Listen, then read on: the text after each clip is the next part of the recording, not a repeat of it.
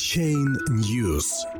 Нефтяной гигант BP изучает возможность выйти на ICO. 19 апреля.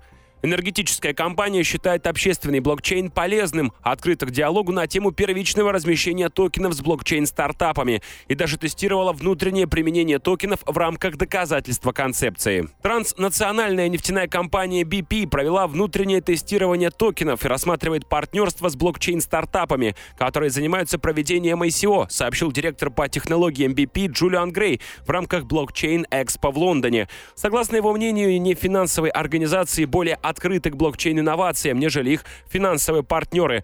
Мы пока не работали с открытыми блокчейнами, но это не значит, что мы не собираемся этим заниматься. Мы провели испытания для доказательства концепции, применяя токены внутренне. Эта технология выводит за ворота, и она явно куда-то ведет, поэтому в какой-то момент мы будем с ней взаимодействовать, цитирует CoinDesk топ-менеджера BP.